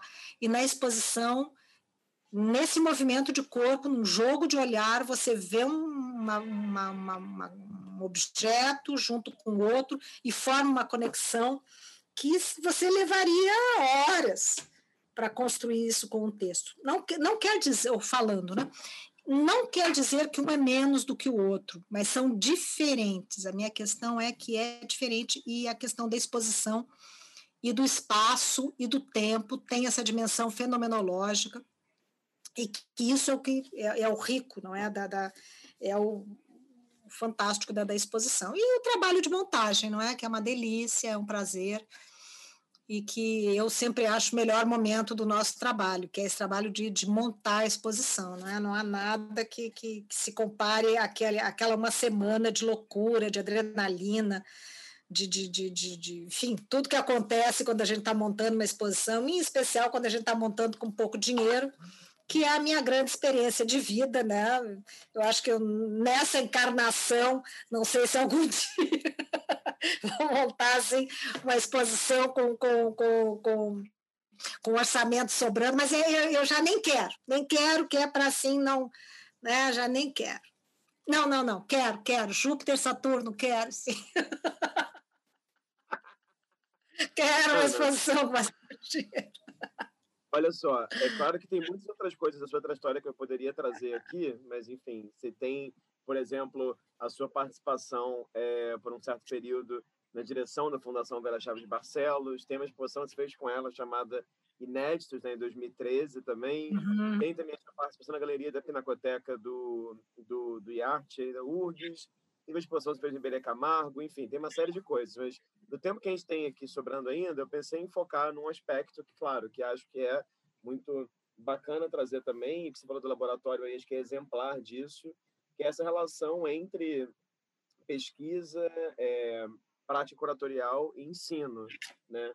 Eu queria que você falasse um pouco, assim, claro, você já deu esse exemplo aí, mas queria que você comentasse é, um pouquinho mais, né? Qual que é essa, essa, não sei, essa, essa importância de uma de um laboratório como esse, né, que se faz há tanto tempo, né? Porque eu acho que muitas vezes quando a gente pensa em ensino, entre largas aspas, né, da curadoria, eu tenho a impressão que muitas vezes, e muitos curadores pensam isso por um viés mais teórico mesmo, né? entre larguíssimas aspas, porque teoria também é prática e prática também é uhum. é teoria.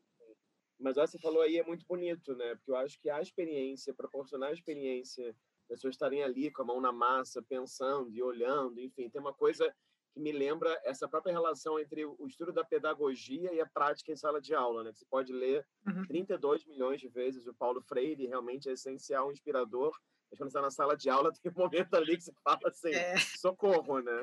Então, eu queria que você comentasse um pouquinho, assim, como é que você enxerga essa relação entre, entre largas aspas, é, teoria e prática de curadoria, né? Porque eu tenho a impressão também que é isso também te leva, e é um grupo de professores também aí do Rio Grande do Sul, a esse desejo de criar essa pós-graduação, que é a pós-graduação em práticas curatoriais, né? O nome acho que já, uhum. já diz alguma coisa uhum. aí, né? É, é, eu, essa especialização ela é já um, um amadurecimento, é um, é, um, é um momento, um momento que se revelou propício, tempo propício, um, grupo, você ter também um grupo de, porque quando uh, eu e Bruna Fetter, né, que é a, a minha colega professora vice-coordenadora do, do, do, curso de especialização em práticas curatoriais, uh, nós pensamos exatamente nisso, que é, é um grupo pequeno de professores, mas que todos deveriam reunir tanto uma experiência prática no assunto que vai trabalhar ali dentro do curso, quanto uma reflexão, uma pesquisa sobre isso. Né? É o caso do Francisco Dalcol, a questão da, da, da pesquisa em história de exposições, o, a própria Bruna com as questões de sistema, o Eduardo Veras com as questões de, de laboratórios de textos e textos críticos, né? Sandro K, com a parte que é um artista, enfim, não é? Os, os, a Camila Schenkel, que tem todo um trabalho na área de educativo. Mas, enfim, uh, me parece, eu entendo, é um, é um desejo que eu tinha há muitos anos de, de montar esse, essa, essa especialização, porque me parece que era um, era um passo a ser dado. Né? Nós temos as instituições, nós temos a, a atuação prática de curadores, não só de curadores, não é? Porque muitos dos nossos alunos não necessariamente serão curadores, assim como não necessariamente alguém que vai fazer um curso de história da arte será historiador da arte ou, de artes plásticas será artista. Enfim, você vai trabalhar, atuar, né? promover, fomentar ali dentro daquele campo. E nesse sentido, assim como todas as, as outras ah, formações, a, a, a, prática, ela está ela, ela tá junto, eu não, não, vejo como você possa separar a, a, uma, a leitura, a reflexão, o pensamento, toda essa, essa esse, né, a, a, parte reflexiva, analítica, teórica, os estudos de caso, de ter uma experiência efetiva, porque só ali não é que você vê as questões, os, os problemas, e, e uma, um, uma, uma expressão que para mim é muito cara, quando trabalhamos com produção cultural, com curadoria, especialmente com exposição, que é a nego negociação, negociação de expectativas. É, essa é, um, é uma expressão chave porque uma coisa é o projeto sonhado, idealizado, aquilo que você gostaria de fazer, que você sonha fazer, que você planeja fazer. E outra coisa é o projeto que você consegue com aquelas condições, com os recursos, com o tempo que você tem realizar. Às vezes pode ser até muito melhor projeto pode ser muito mais interessante, pode render muito mais coisas, tem, tem conexões, tem situações, tem questões que surgem daquele momento, de uma opção que você toma ali naquela hora, pode ser muito mais rica, pode trazer muito mais questões, muito mais aberturas, pode promover ao longo do tempo muito mais, enfim. Uh, pensamento, reflexão, atuação, ter realmente um efeito, produzir um efeito, porque essa é uma outra questão, que efeito você causa no espectador, em alguém que vai ver essa exposição, no próprio campo da arte, que tipo de, de efeito é causado por você ter aproximado uma, um determinado trabalho de outro trabalho, você ter aproximado um artista de outro artista, um artista de um crítico, um, alguém que vai visitar, aquela pessoa que trabalha com projeto educativo, as pessoas, a equipe que atua ali no museu, essas aproximações, isso é, é, o, é o rico da coisa, é o que interessa, é o que mobiliza, é o que faz o, o mundo seguir girando. E, e traz alguma coisa nova, faz com que a vida valha a pena e que dá alguma né, energia e vontade de fazer as coisas. E nesse sentido, eu entendo que essa experiência dos laboratórios e outras, né, enfim, esse, essa é uma experiência, uma forma de agir, uma forma. confesso que eu mesma demorei a, a descobrir que havia, que eu tinha um, que era um método que que, que havia né, um pensamento mais consolidado sobre isso. E é fundamental, não há como você eh, fazer uma, uma formação em curadoria sem ter esse tipo de, de experiência prática. Tanto que nessa primeira turma da especialização, nós fizemos um, um laboratório também, e também confesso que aí eram 20, mais de 25 foi uma coisa muito louca, assim, né? E aí não eram só, e eram 25 uh, já profissionais, com, com trajetória, pessoas que já atuavam em produção, em gestão, em curadoria, gente já madura no campo. Né? Eu digo, ah, pá, vai ser. E ficou lindo, funcionou. Foi esse projeto chamado Dias de Vênus ou não? Não, é, não, esse é outro.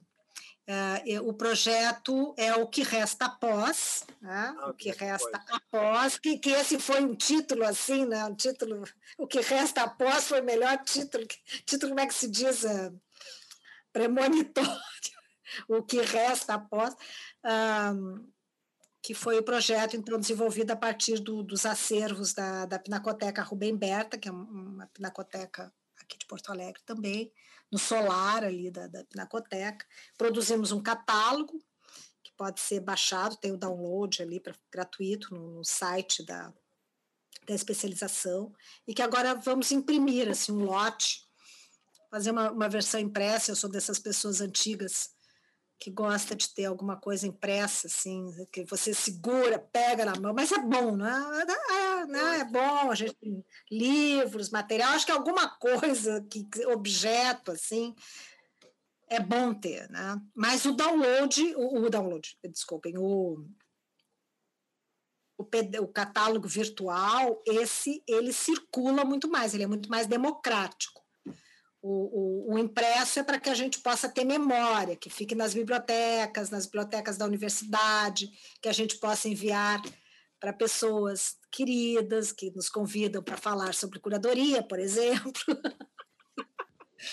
mas, enfim, e é isso, mas eu, é mais democrático o virtual. Né? E ali tem, e essa foi uma preocupação ao fazer esse catálogo, que de alguma maneira ele também funcionasse como que é a questão desse, desse pequeno, dessas publicações do Medida do Gesto que a gente conseguiu fazer, é que eles também fossem, não é um manual, né? mas que eles falassem bastante de processo.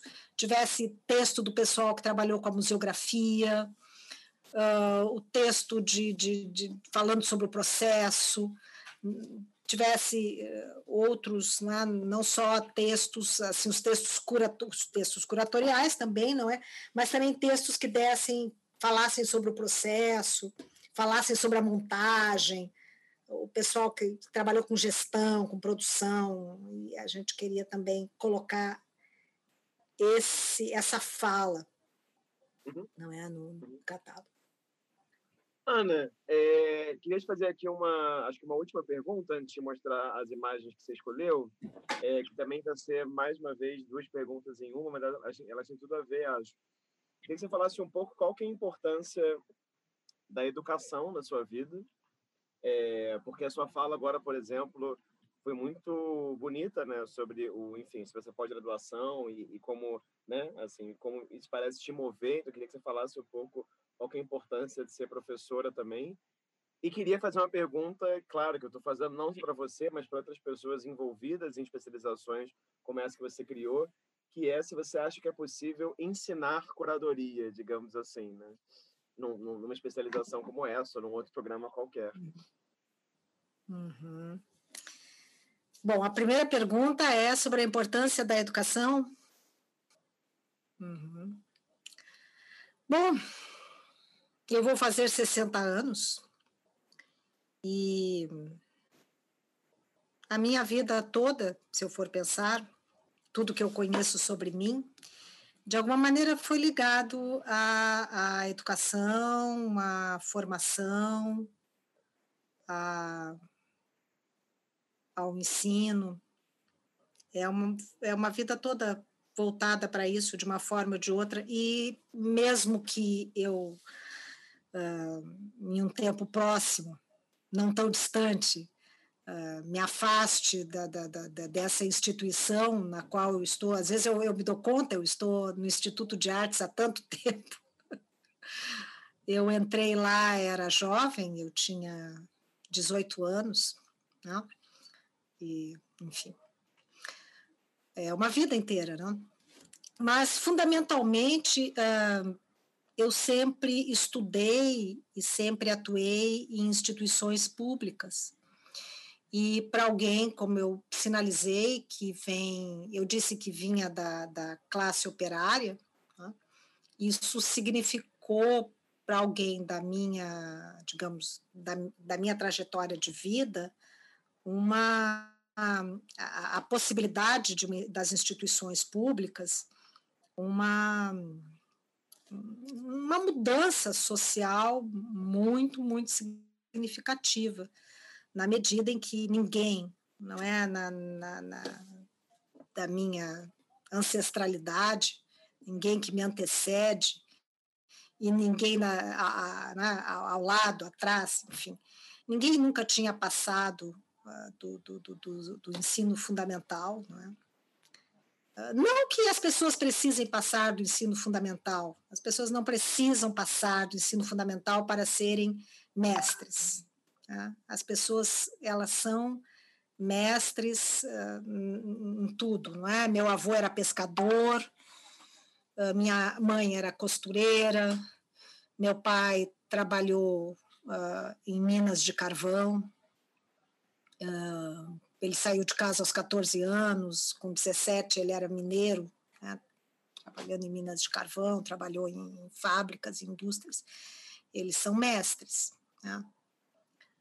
Mas, enfim, é, é, faz uma grande diferença. Não é? E, de alguma maneira, para mim, a, a questão da, da possibilidade da, do investimento na educação pública e de que ele não seja um investimento, eu sei, né? o cobertor é curto, mas a, a arte ela tem essa dimensão do, do, do da poesia, do humano, de, de, de, de, fazer com que a gente também possa sonhar e ter, enfim, uma dimensão afetiva e isso é, é o que nos faz uh, sermos humanos, né? isso é fundamental, a poesia, a arte, e que a gente possa sonhar com o que a gente ainda não é. E eu acho que a arte desempenha esse papel, a educação também desempenha esse papel, e, você não precisa estar só uh, preso e restrito às coisas mais duras e, e, e, pragmáticas, embora, claro, sem comer, não é? A gente não consegue fazer outras coisas. Então, é preciso ter o essencial, não? Uhum. Uh, eu acho que sobre a educação é isso, não é? E se a gente pode ensinar curadoria,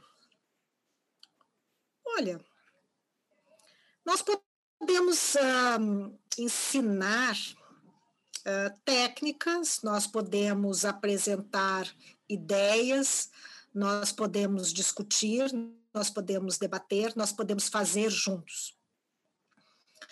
E a partir da experiência desse fazer juntos, e de fazer juntos, pensar sobre o que foi feito.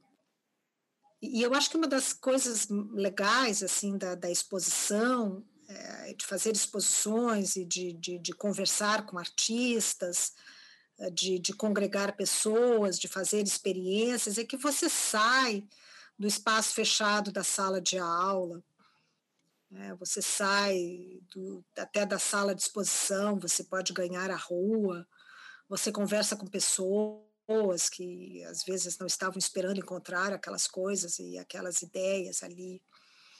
Então, nesse sentido, sim, você pode permitir, uh, fomentar, não sei se induzir é bom, mas é esse tipo de experiência que é a experiência curatorial, que é faz... o que é curadoria? É, é selecionar e fazer associações?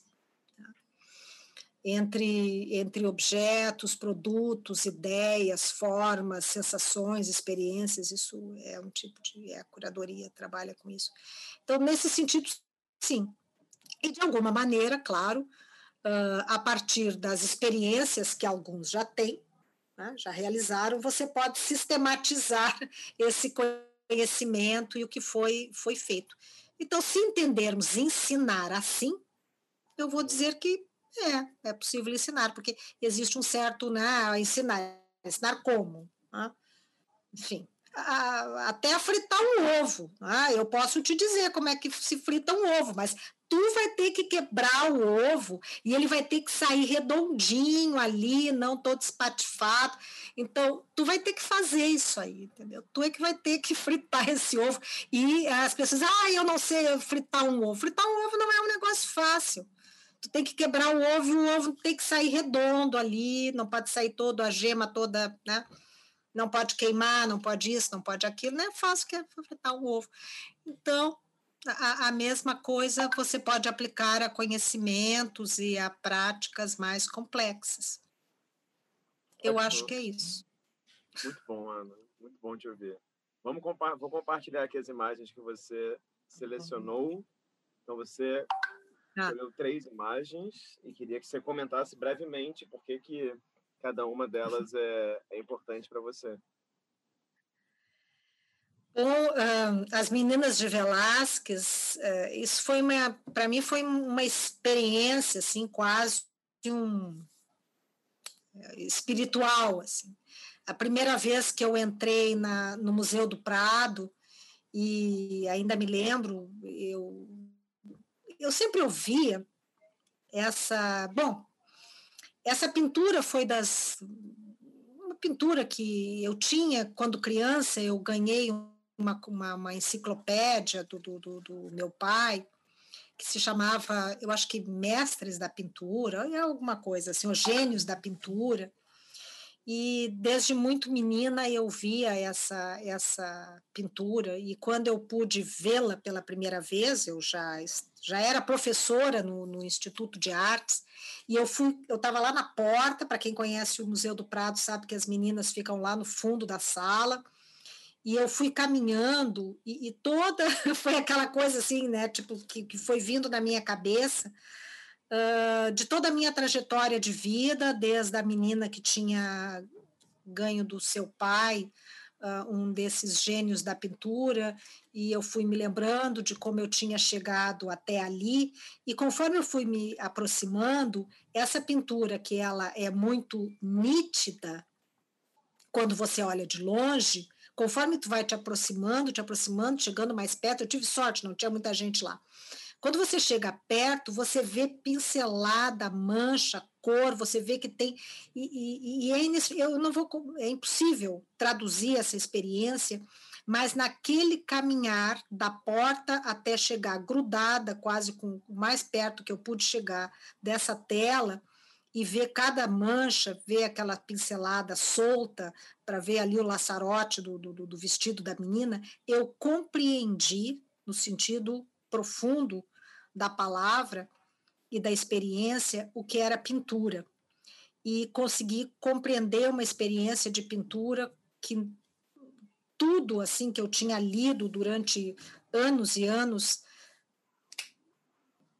se deu ali naquele minuto assim. E eu não chorei porque não chorei mas por dentro eu chorei, assim, não é? Porque foi uma experiência muito especial. Então essa é uma é uma imagem assim chave para mim, né? porque ela ela me fez esse processo de compreensão. Ótimo, ótimo. E aqui? Ah, volátil. Volátil, essa é, é uma outra obra que eu também foi uma experiência muito, muito forte para quem conhece essa essa obra sabe que se trata de uma instalação do, do, do, do Cildo Meirelles em formato de U, uh, no qual você entra por uma pecinha, né, escuro, é tudo escuro, você vai entrar no primeiro trajeto e você vai tirar os sapatos, você vai colocar uma máscara, e você vai entrar num, num, sozinha, eu entrei sozinha nesse espaço, você afunda os pés em alguma coisa que você não sabe muito bem o que, que é, mas é um talco, uma, uma, uma tisna, uma coisa assim, parece ser um. Enfim.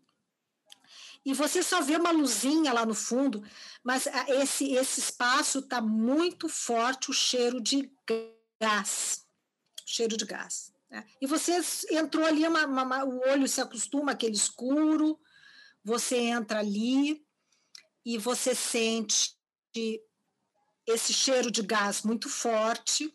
Claro que a minha, o meu cérebro, a minha, a minha mente, o meu lado racional sabe que não é gás, até porque o gás de cozinha não tem cheiro.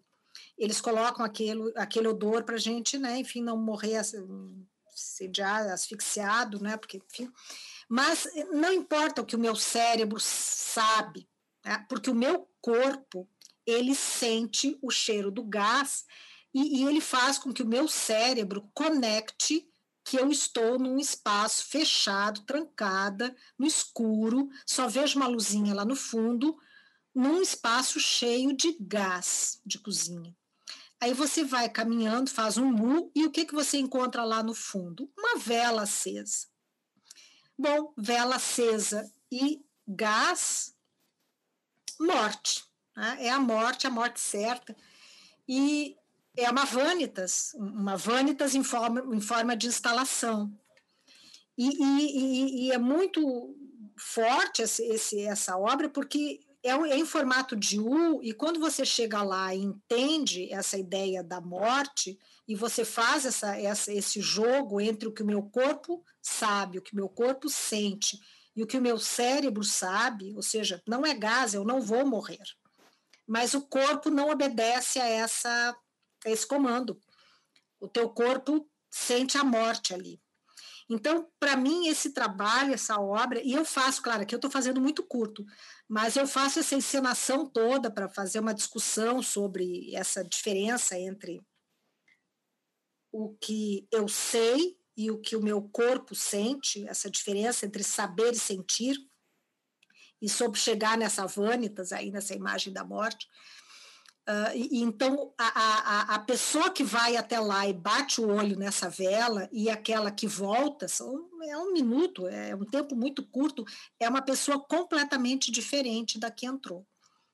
Não é? Porque você foi confrontado com essa esse enigma, com esse esse paradoxo do que do, do da diferença dessa conexão, da diferença não, da conexão entre entre o corpo e, e a mente e o fato de que o corpo, o sentido, os nossos sentidos dominam e eles uhum. afetam o, o teu saber, né? e não há como.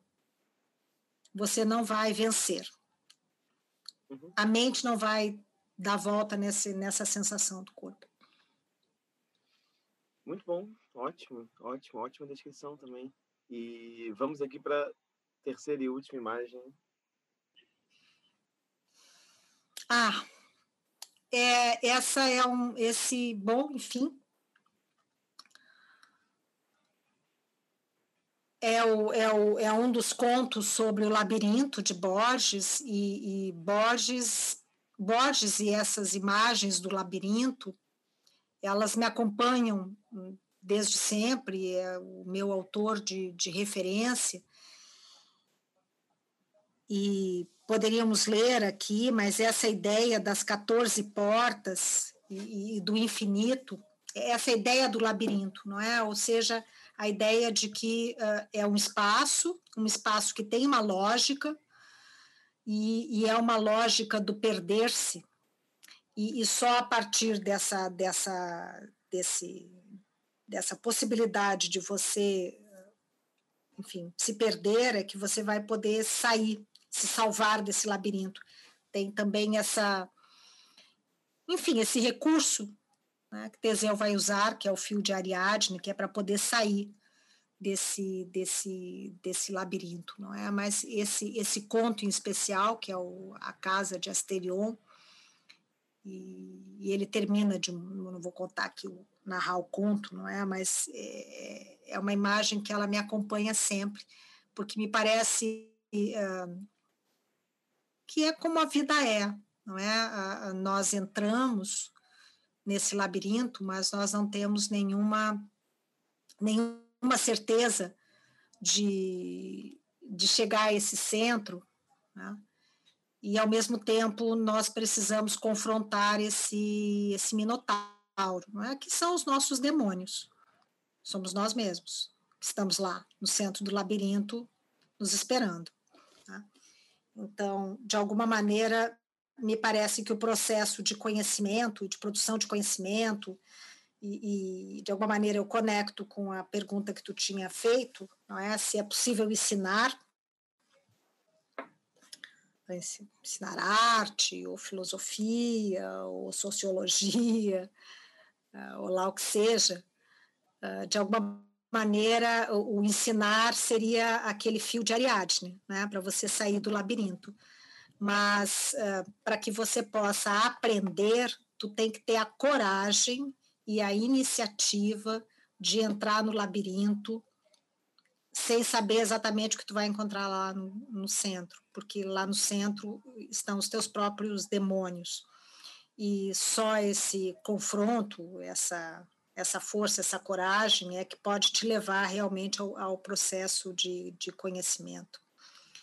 De alguma maneira, eu faço essa conexão e, e volto para a pergunta do, do, ensinar e do sentido que a educação tem para mim. Enfim, é o Sim. labirinto. Não, ótimo. E na verdade também você tem aí três experiências diferentes do espaço, né? A experiência é. do texto, a experiência aqui da instalação que seu corpo adentra, né, o trabalho de arte, digamos assim, e aqui o Pinzeiro do Velázquez também, né, que é uma aula sobre como pensar o espaço pictórico, o espaço uhum. arquitetônico, é. a narrativa, enfim. Sim. Então eu fiquei aqui é. achando que é interessante que as três escolhas também lidam com o espaço, né, de diferentes sim, formas, né? Sim. É. São três, três dimensões do espaço. Uhum. Eu vou, vou, vou, inclusive, vou montar depois uma aula só sobre isso. é boa, né? Ótimo. Ana, para a gente terminar aqui, é... vamos para a pergunta surpresa. Então, como eu expliquei, a cada sete. Ai, meu Deus, eu achei que essa era a pergunta surpresa, que nós já tinha. Deus do céu! A pergunta é agora. A cada sete curadores que eu entrevisto, eu giro a pergunta e eu acho que a gente está aí num dia muito iluminado astrologicamente mesmo, porque você está sendo a curadora número 100 que eu entrevisto. Então, assim, é uma, é uma, é uma grande coincidência, assim, a curadora número 100 e, enfim, e que bom, e, enfim, que prazer também que você seja a curadora número 100 nesse projeto, nesse projeto maluco. É, a pergunta que eu vou te fazer é que ela é, enfim, acho que ela é simples, mas toma seu tempo para responder.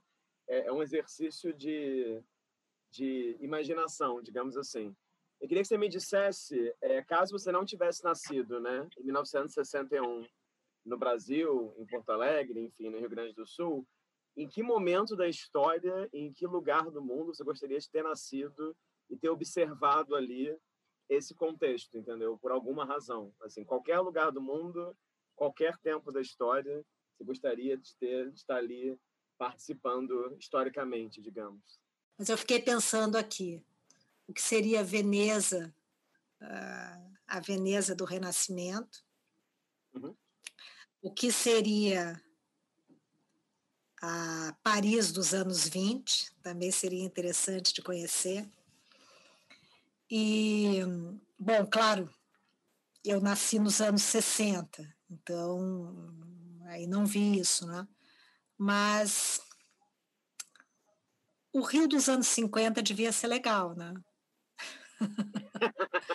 eu acho que eu queria, então, ter sido, ter conhecido, quer dizer, já, já ser adulta, né? Ali no, no Rio dos anos 50, no Brasil dos anos 50. Ana, queria te agradecer muito pela conversa. É, queria dizer que foi muito bom pesquisar mais sua trajetória e fazer as perguntas e pesquisar também e, e enfim, te escutar isso tudo. Queria dizer também que é, tem uma coisa que é muito semelhante na nossa trajetória, né? Eu também sou filho de uma mulher que é costureira e também sou uma hum. pessoa, como você falou aí, da classe operária, né? Também venho desse mesmo lugar. É, claro, não sei exatamente né, como foi na, sua narrativa, mas muitas coisas que você falou sobre ensino público, etc., eu compartilho totalmente.